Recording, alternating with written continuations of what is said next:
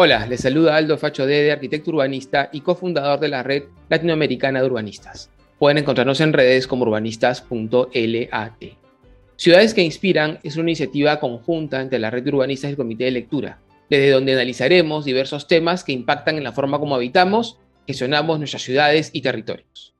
En el primer episodio de esta temporada especial que hemos titulado Ciudades y Guerras, conversaremos con Fred Rondel sobre las huellas que los conflictos bélicos dejan en nuestras ciudades. Fred es doctor en Historia y Civilización Hispánica por la Universidad de Reims en Francia y dirige el grupo de investigación Pensar. Entre sus libros destacados están La Guardia Vieja, El Vals Criollo y la formación de la ciudadanía en las clases populares, Historia Secreta del Perú, Historia Secreta del Perú 2, ¿Por qué no somos una república? y siete discursos de interpretación del siglo XX peruano. Hola Fred, gracias por acompañarnos en este primer episodio de esta temporada especial que hemos diseñado motivados por la reciente invasión rusa a Ucrania. Quise conversar contigo, pues he leído tus dos libros sobre historias secretas del Perú y creo que podrás ayudarnos a descubrir esas múltiples huellas que este tipo de conflictos dejan en nuestras ciudades. El tema es enorme y es por ello que hemos decidido tomar como caso de estudio la invasión de Lima durante la Guerra de Chile, también llamada Guerra del Pacífico o Guerra del Salitre, sucedida hace más de 140 años, pero que todavía hoy nos genera eh, temas de reflexión y revisión histórica y también, ¿por qué no?, ciudadana. Mi tesis de bachiller la hice sobre los cambios arquitectónicos y urbanísticos sucedidos en Lima durante los primeros 100 años de República y concluí que el hito histórico que realmente desencadenó el cambio morfológico de la ciudad fue la guerra con Chile, de pasar de ser una ciudad virreinal, con una estructura urbanística virreinal, con una arquitectura inclusive virreinal, a pasar a una ciudad que se proyectaba o intentaba asemejarse a las ciudades que en ese tiempo eran vistas como los referentes de la modernidad de finales del siglo XIX, eh, inicio del siglo XX. La guerra nos dejó, además de miles de héroes, mártires y destrucción, diversas huellas físicas y emocionales que marcaron nuestro desarrollo como nación durante el siglo XX. En el caso de Lima, quizás el espacio con mayor carga simbólica es el Morro Solar, de Chorrillos, donde se hiergue el monumento al soldado desconocido. Pero la ciudad tiene muchos más espacios físicos que nos recuerdan tan sombrío episodio de nuestra historia, como los cinco parques reductos distribuidos a lo largo de la línea de defensa de la ciudad y otros que se desarrollaron durante la llamada Reconstrucción Nacional. Fred, cuéntanos un poco de aquellos espacios o huellas urbanísticas que destacas en nuestra ciudad. ¿Qué tal? ¿Cómo estás, Aldo? Gracias por la invitación. Sí, en, efecto, digamos, la, guerra del Pacífico dejó múltiples huellas en, la ciudadanía y en la ciudad, ¿no? Y, algunas de ellas, como bien dices, pues son, forman parte de la estructura de la ciudad hasta la actualidad, ¿no? El caso de los parques de los reductos, en toda la zona de Miraflores, eh, el día de hoy algunas que corresponden a lo que sería Surquillo, etcétera, son, digamos, algunas de las huellas más visibles, ¿no? Y a veces no necesariamente conocidas eh, por todos, o no conocidas en su significado, digamos, por todos quienes habitamos la ciudad. Pero eso es interesante porque eso es algo que pasa en general con otros espacios que estuvieron asociados o que tuvieron una importancia especial, digamos, durante la guerra del Pacífico, ¿no? Para mí siempre uno de los, de los, o dos de los espacios más importantes, si se quiere, son eh, San Juan, ¿no? Que se ha convertido finalmente en una ciudad este, o parte de la ciudad, pero podríamos decir casi una ciudad satélite súper pujante, ¿no? digamos como uno de los primeros espacios que abrió todo ese cono sur para Lima, pero que es un espacio donde hasta la actualidad, o hasta no hace, mm, digamos, mucho, se encontraban eh, huellas físicas de la guerra. No era posible encontrar este, proyectiles, fragmentos, digamos, físicos de esa guerra. Y algunos otros espacios que eh, quizás pasan más desapercibidos, pero que tuvieron también una especial significancia, digamos, durante la guerra y que se encuentran, si se quiere, mucho más próximos al centro de la ciudad. ¿no? Para mí uno de esos casos emblemáticos es el, caso del Cerro El Pino que fue uno de los observatorios, una de las puestos de vigía desde donde se, eh, desde donde incluso alguien tan, tan importante en la manera como nosotros hemos comprendido la guerra, que es Manuel González Prada, ocupó un espacio o un puesto de vigía eh, para ver cómo se acontecía de alguna manera el desarrollo de la guerra en la zona de San Juan, ¿no? Y el día de hoy, algo como el Cerro del Pino creo que pasa totalmente desapercibido en cuanto al rol que tuvo, digamos, dentro de la guerra y como un, como un espacio, si se quiere, que formó parte eh, de, la guerra en cuanto a, no en cuanto a espacio simbólico, sino en cuanto a un espacio real de, batalla, en cuanto a un espacio real de estrategias militares, ¿no? Entonces, eso me parece que es como súper interesante. Bueno, tenemos otros espacios que han quedado mm, grabados muy fuertemente para todos nosotros, como el caso de Chorrillos, por, por la destrucción, digamos, que el ejército chileno ejecutó finalmente de, esto que había sido uno de los balnearios eh, por excelencia, digamos, del siglo XIX de los, de los limeños, ¿no? Cuando comienza la afición por, por, los baños de mar, Chorrillos se convierte pues en un espacio, digamos, asociado muy fuertemente a la, élite, grandes ranchos, etcétera, que quedaron destruidos eh, con la guerra, ¿no? Entonces tenemos, por un lado, creo, esos espacios que son súper, súper interesantes, pero por otro lado, creo que también otra cosa que a veces eh, no destacamos del todo o no le prestamos atención del todo son los espacios simbólicos también que dejó la guerra y que de alguna manera la guerra demarcó. No, eh, no es casual, creo yo, eh, que el espacio de alguna manera que había sido ocupado, por ejemplo, por las murallas de Lima, haya pasado, o parte de ese espacio, haya pasado a convertirse en dos de las avenidas más importantes de la Lima, digamos, de, inicios del siglo XX, pero que esos dos espacios, o esas, digamos, o tres, si se quiere, porque uno de ellos es el eje, ¿no? a partir del cual se, se estructuran las otras dos avenidas, correspondan con los nombres de los tres héroes más importantes de, de la guerra con Chile. ¿no?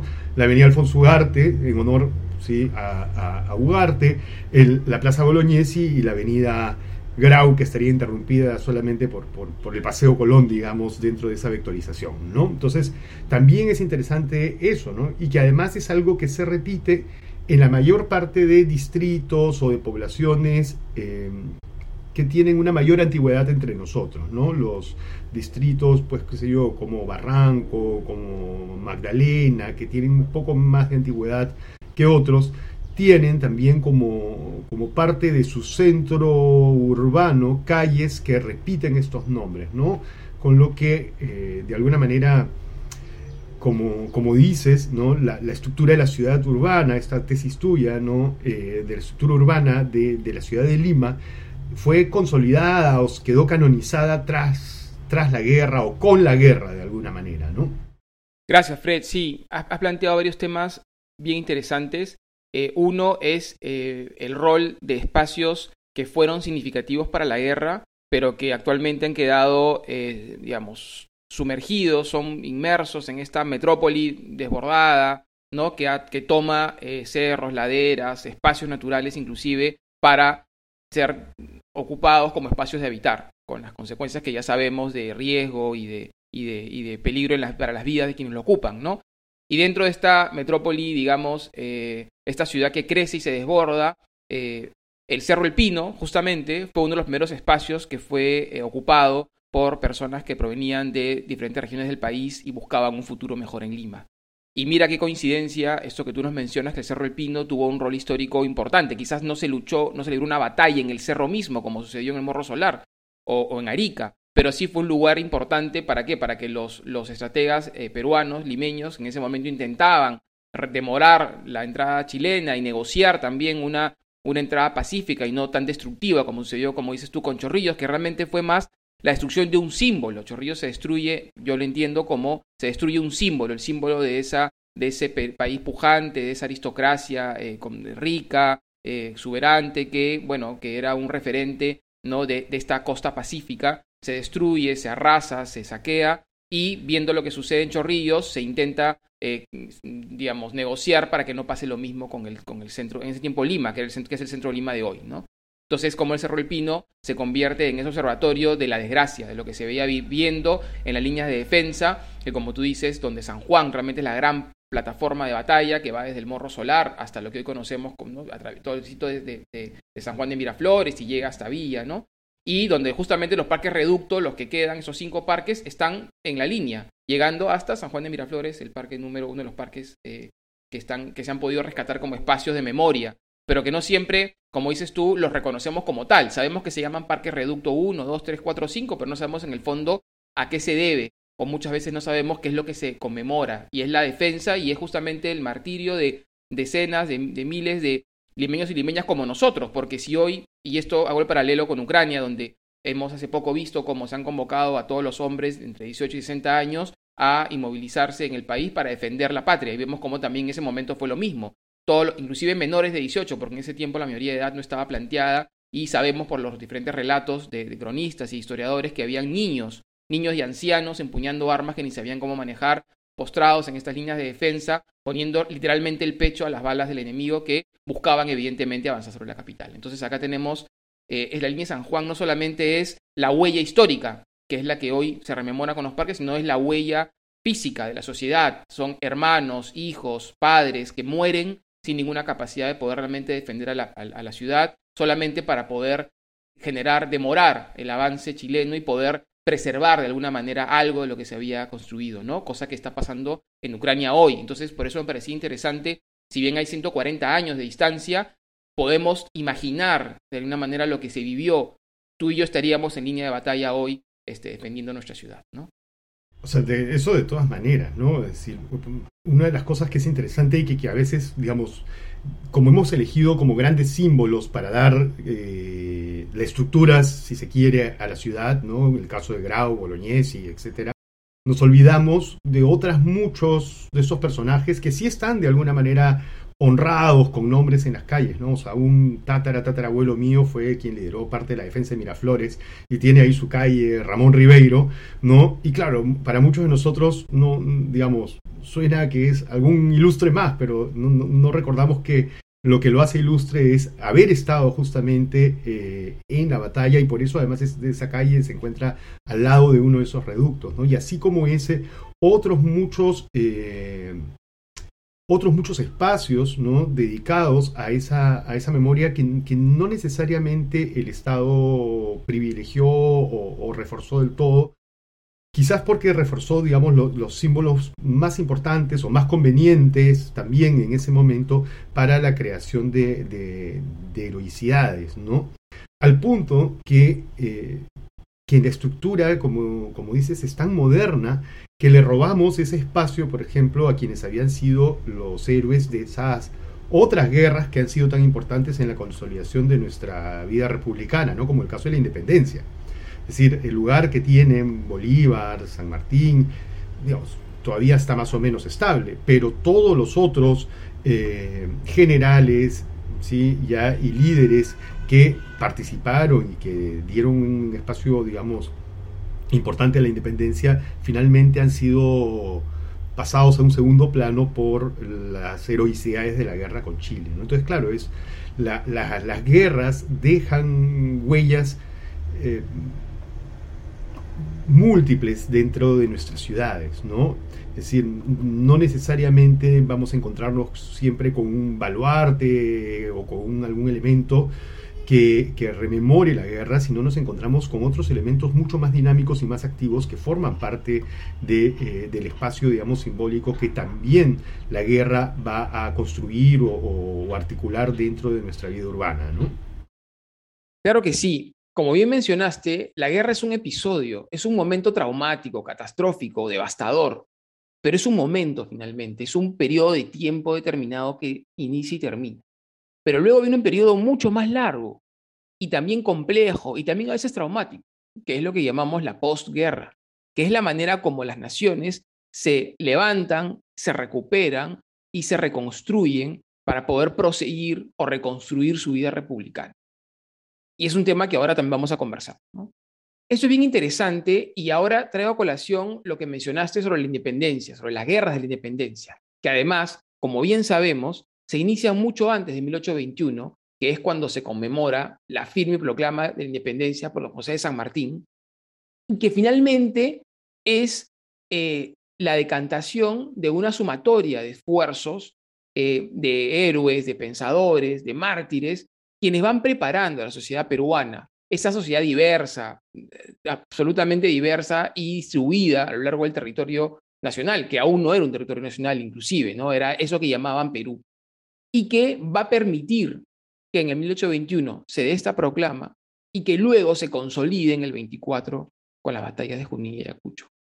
Entonces, vemos cómo eh, la historia que se cuenta y que destaca a dos personajes, dos eh, grandes líderes americanos, no siempre cuenta de la misma manera a todas esas personas que trabajaron y dejaron sus vidas para que hoy podamos llamarnos República del Perú.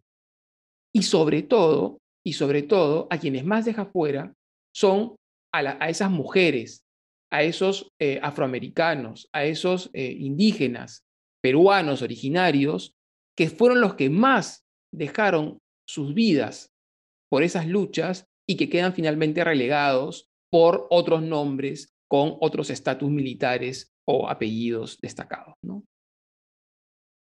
Esto también sucede, obviamente, en la guerra con Chile, que incluso, como también has mencionado, llega a opacar de alguna manera todo este proceso de independencia, que como ya dije, se inicia mucho antes del 21, y quizás por el impacto traumático que tiene en esta joven república, la República del Perú, se siente más como ese punto de quiebre que realmente genera ese consenso de decir, tenemos que ponernos de acuerdo.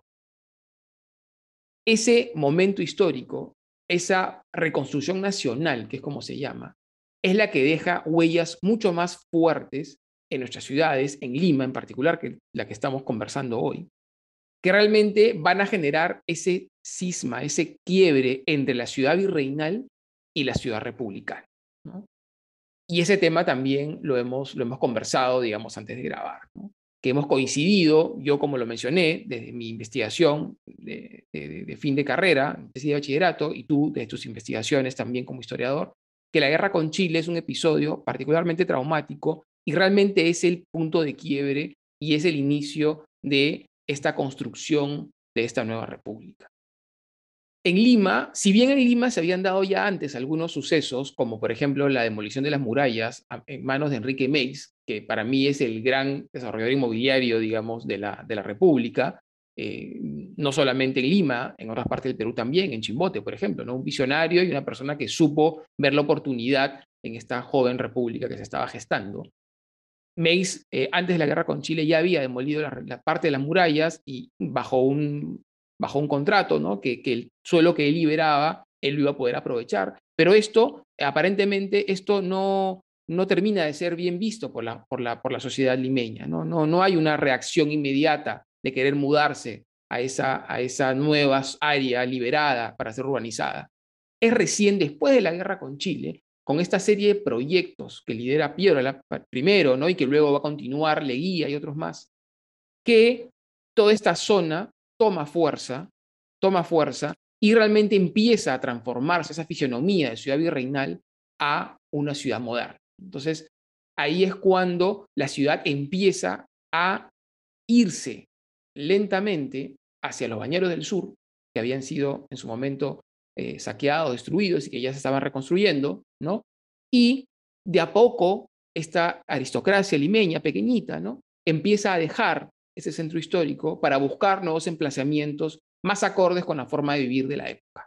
También dejamos una Lima, eh, digamos, con una estética y una forma urbana virreinal y pasamos a una Lima con una estética que intenta, que intenta asemejarse a una estética y forma urbana más eh, parisina o de la Europa en el siglo XIX. ¿no? Entonces, todo esto, todo esto también nos va a perfilar como sociedad. Y todo esto también va eh, a acompañarnos en nuestra construcción de identidad urbana.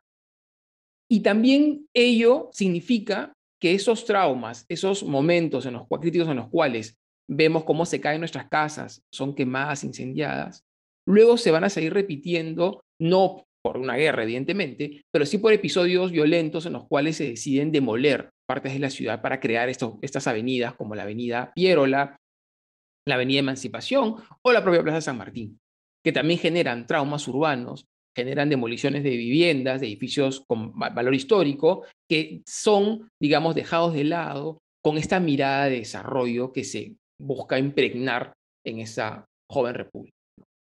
Sí, en, efecto, ¿no? Pero es también la manera como se construye desde un momento particular esa memoria, ese recuerdo, esa idea de ciudad también, ¿no? Es decir, hay un, una, todo un trabajo, digamos, que calza de manera muy interesante con un conjunto de ideales de modernidad en la época de Leguía, ¿no?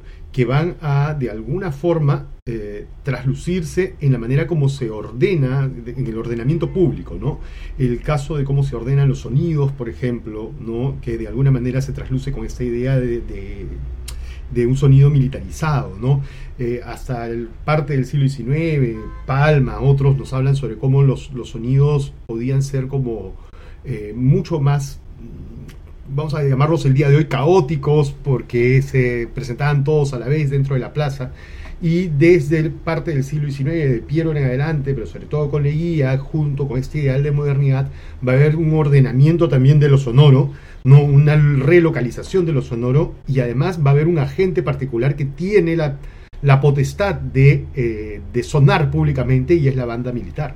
¿no? Entonces va atado todo este, todo este ideal que eh, de alguna manera, como dices, pues está centrado, digamos, sobre todo en los hombres, centrado sobre todo en una manera de entender la masculinidad, etcétera, y que deja de lado a otros actores y que deja de lado a otros actores no solamente como las mujeres, ¿no? que deja de lado a otros actores como los sectores populares, la población afrodescendiente, la población indígena de Lima, que también participa finalmente, aun cuando este, González Prada y Ricardo Palma hablen mal de esa, participación, ¿no? forman parte de quienes van a participar dentro de la guerra y quienes le van a dar además en muchos casos otro sentido a a, la manera como se recuerda la guerra. ¿no? Recuerdo siempre una canción, eh, una resbalosa limeña, ¿no? que ha sido como trastocada con el pasar del tiempo para recordar, sobre todo cantada entre afrodescendientes, ¿no? para recordar a los abuelos, digamos, ¿no? a los ancestros que pelearon en la guerra, ¿no? como personas provenientes del barrio de la Victoria, que no era un barrio que existiera durante la guerra, ¿no? Pero se relocaliza porque el recuerdo es maleable, ¿no? Así como o sea, la cultura, lo simbólico es maleable, cada uno de estos grupos luego, y eso es una cosa que quizás todavía vale la pena eh, investigar, ¿no? Es decir, cómo cada uno de estos grupos, mujeres, indios, etcétera, han recordado, han repensado, han representado eh, la guerra frente al espacio urbano, ¿no? Que es una cosa creo que todavía da da, para pensar mucho. Claro que sí, y bueno, y además tú eres un apasionado y un especialista en música y en folclore eh, peruano, particularmente celimeño, y, esto yo sé que te apasiona y te gusta, y además también es interesante porque, claro, por ahí pensamos que la ciudad se define desde lo construido, lo urbanístico, y si bien obviamente decidir abrir una avenida o decidir, ¿no es cierto?, demoler otra, demoler una manzana tiene un impacto dramático y, es físico, pero eh, también se reconstruye desde la gente, desde, desde el, imaginario colectivo, desde la cultura, y la gente también mm, resignifica esos espacios, ¿no? Y ahí, como dices tú también, si bien la historia también contada y construida intenta poner eh, en lo alto a ciertas personas, sobre todo militares, en una segunda línea algunos civiles, sobre todo de apellidos este, conocidos en esa época, le dan calles, ¿no es cierto?, para recordar sus nombres, aunque hoy no sabemos por qué están allí, pero bueno, claro, si leemos un poco podemos encontrar el rastro, pero luego hay una gran masa, gran masa de hombres y mujeres, sobre todo, como dices tú, indígenas, afroperuanos, eh, de diferentes, digamos, etnias, eh, que eh, lucharon, yo por lo menos no, no conozco nombres de calles de eh, afroperuanos, pero ellos buscan también construir su historia y su memoria a partir del folclore, digamos, de su arte y de su música, ¿no? Y ahí podemos encontrar ese hilo hacia, hacia, hacia lo que pasó y cómo pasó, Y también hoy también la historia reconoce y se, habla, por ejemplo, de los marineros afroperuanos del Huáscar, o sea, se, se, empieza a reconocer y a valorar esas, esos finalmente conciudadanos que pusieron el pecho tan igual como todos y quizás más todavía porque eran puestos en primera línea de batalla. Entonces, creo que me parece interesante eh, como, como tú bien mencionas, esta, cómo se construye la historia, cómo se construye el relato y también el, otro relato, ¿no es cierto? Y cómo hoy, en este bicentenario, que, hablábamos también antes de grabar, en este bicentenario que estamos revisando la historia, no vendría nada mal realmente empezar a repensar de qué manera estamos recordando y la ciudad recuerda eh, episodios como el que vivimos. Sí, en efecto, digamos, ah, el Bicentenario ha sido un espacio, creo que para muchos, o debió serlo, ¿no? En fin, hemos pasado este Bicentenario en pandemia, lo que ha hecho que de alguna manera eh, muchas de esas oportunidades se vean opacadas por, por, la necesidad, ¿no? Pero, pero ha sido, y creo que todavía puede ser, ¿no? Sobre todo en nuestra proyección de, de, de la independencia hacia el 24, ¿no? Para repensar, digamos, cómo se construye, digamos, las ciudadanías y cómo se han venido construyendo las ciudadanías y cómo esto finalmente está articulado con, muchas capas, ¿no? Donde eh, el folclore, eh, la memoria oral, etcétera, terminan por articularse en el espacio, terminan por construir espacios eh, físicos o por definir, digamos, para las personas los espacios que habitan. Yo creo que debería quedar clarísimo para todos nosotros que, la guerra no es en absoluto un, hecho eh, deseable, que es un hecho traumático, devastador, destructivo, donde cientos de personas, miles de personas se enfrentan sin mayormente ninguna razón. Lo vemos en Ucrania, lo hemos vivido en el Perú, no solamente hace 140 años, sino también en la, en la guerra con Ecuador del 95, del que vamos a hablar en el siguiente episodio, donde hermanos familias se ven de pronto en bandos diferentes cuando en verdad su vida cotidiana es totalmente fluida e inclusive fraterna, ¿no? Entonces, donde personas deciden sobre la vida de otros y esas personas, claro, se protegen y, se, cuidan, pero los otros somos los que nos enfrentamos sin ningún tipo de razón. Eh, y en vez de estar construyendo fraternidad, cultura, eh, música, como el eh, tema que te gusta a ti tanto, ¿no? Y, en general, ¿no? generando ciudadanía y diversidad, nos estamos matando y estamos destruyendo lo que construimos. ¿no? Cuando vemos imágenes de las ciudades de, Ucrania devastadas, demolidas, bombardeadas, tú dices ahí cuántas vidas, familias, deseos, anhelos, sueños, también son destruidos. ¿no? Y esto, claro, se destruye en un segundo y tarda décadas y hasta veces más de 100 años en reconstruirse, porque de alguna manera la guerra con Chile pasó hace 140 años, pero de alguna manera hoy todavía en nuestra cultura, eh, quizás digamos, es un tema, es otra conversación, pero todavía queda vigente de alguna manera ese, ese, ese momento, por algo estamos hoy hablando de esto, lo tenemos tú y yo tan presentes, ¿no? Siendo, viniendo los dos de lugares y espacios muy distintos, ¿no? Así que nada, eh, muchísimas gracias, eh, nos dejas y me quedan a mí particularmente muchas ganas de recaminar las calles de Lima, buscando esos nombres y hilvanándolos con la memoria y tratar de encontrar este, ¿no? ver cuántos de ellos pertenecen a este, a este episodio y cuántos no. Y también, ¿por qué no, Fred, empezar a discutir y empezar, así como se han discutido los billetes y ahora pues en ¿no? estos billetes bicentenarios donde ya hemos sacado militares y hemos empezado a colocar hombres y mujeres que realmente han trascendido para, para, nuestra vida republicana, eh, que, han, que han construido parte de lo que hoy llamamos como cultura peruana, tan diversa y tan maravillosa, pero construida por individuos que han dedicado su vida a ella. ¿Por qué no también repensar nuestras ciudades, nuestras plazas, espacios públicos, calles con nombres con los que nos sintamos identificados? con la que sentamos que nosotros, que son parte de nuestra vida e historia. Y como dices tú, no, no, no tiene que ser el prócer de, de, X, puede ser un vecino, debiera ser un vecino. ¿Por qué no empezar a llamar nuestras calles a partir de nuestros vecinos ilustres, a quienes reconocemos y los ponemos en la placa y decimos, él, es un, él salió de aquí, de esta calle, él fue mi vecino. Y él, de alguna manera distinta, no solamente poniendo el pecho para recibir una bala, sino también estudiando, trabajando, eh, diseñando, creando, aportó a esta cultura ciudadana que se va construyendo como todo, de a poquito, pero que construye eso que llamamos Perú. Así es que también nos lleva a eso, es una reflexión bonita que podríamos eh, llevar y empezar a llevarla además a nuestros barrios, a nuestros vecinos, para empezar a pensar cómo, cómo recontar la historia que nos han contado y resignificar los espacios que habitamos. Muchas gracias, Aldo, y muchas gracias a, a tu invitación para estar aquí en estas ciudades que inspiran y y en efecto, ¿no? Creo que este tipo de conversaciones y este tipo de... son oportunidades para, para repensar, para, para, reflexionar sobre los espacios, digamos, que habitamos, ¿no? Sobre la manera como lo hacemos, pero también deben ser una alerta para saber cuánto ignoramos también de los espacios que habitamos y cuánto más deberíamos conocer. Así es, muchísimas gracias Fred. Por mi parte, me despido hasta una nueva visita a aquellas ciudades que nos inspiran y apasionan. Muchas gracias por escucharnos.